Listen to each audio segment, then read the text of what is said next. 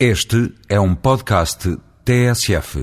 Alguém já disse que vender um Presidente da República não seria muito diferente de vender um sabonete. Tanto quanto sei, não se passou do projeto à experiência e os candidatos a Presidente, vencedores ou derrotados, ainda não se confundiram com sabonetes, nem ninguém pode com propriedade dizer que qualquer resultado foi consequência direta do mesmo marketing que garante as nove das dez estrelas.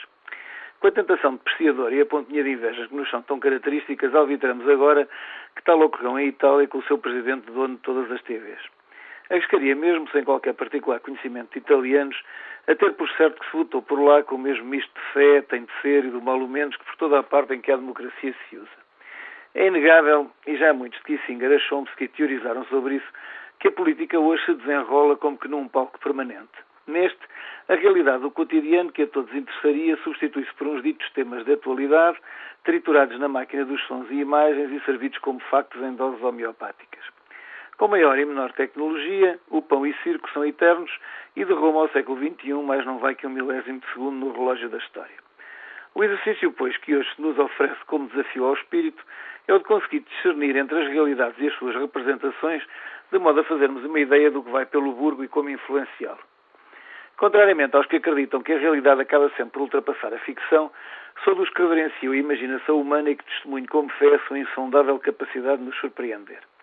Ainda esta semana, entre afazeres doentes e assuntos sérios, me confrontei com a ideia peregrina e aparentemente epidémica de autarcas exportarem municípios para terras de Fidel.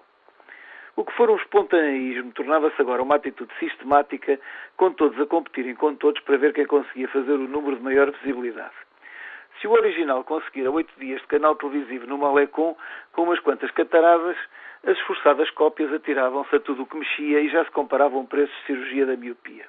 Por este andar, haveria que reforçar a ponta aérea, pois estadias de 15 dias do outro lado do oceano recomendam levar família e o devido acompanhamento pelo pessoal da autarquia.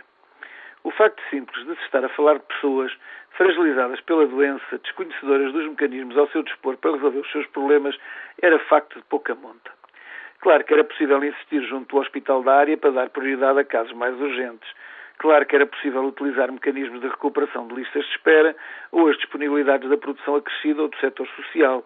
Claro que era possível, mas quantos segundos de televisão mereceria tão banal atuação? No mundo em que só existe o que se vê e só se vê o que a televisão mostra, menos que Cuba não é oftalmologia, é perda de tempo, um necessariamente curto mandato autárquico.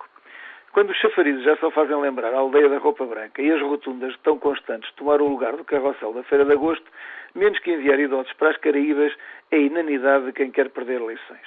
Aliás, quando um jornal da economia nos ensina em suplemento como viajar para o sul da África e conjugar safari com cirurgia estética, permitindo, devidamente enfaixado em ligaduras e bebendo champanhe por uma palhinha, observar leões ou rinocerontes, criticar a modéstia de conjugar varader com cirurgia ocular é pura má vontade má vontade de uns antiquados que ainda acreditam, pobres e ingênuos, que a medicina se fez para ajudar doentes num ato coletivo, humano e solidário.